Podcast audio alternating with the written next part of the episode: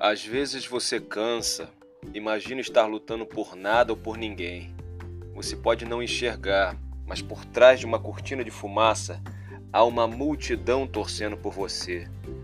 Deus conhece seu esforço, sabe onde você vai chegar, mas deixa que você conduza sua própria luta, pois não vai interferir neste árduo aprendizado que trará o sabor da glória ao olhar para trás e dizer: eu consegui. Que venham os leões, eu não desisto nunca. Eu sou o professor Anderson Macleives.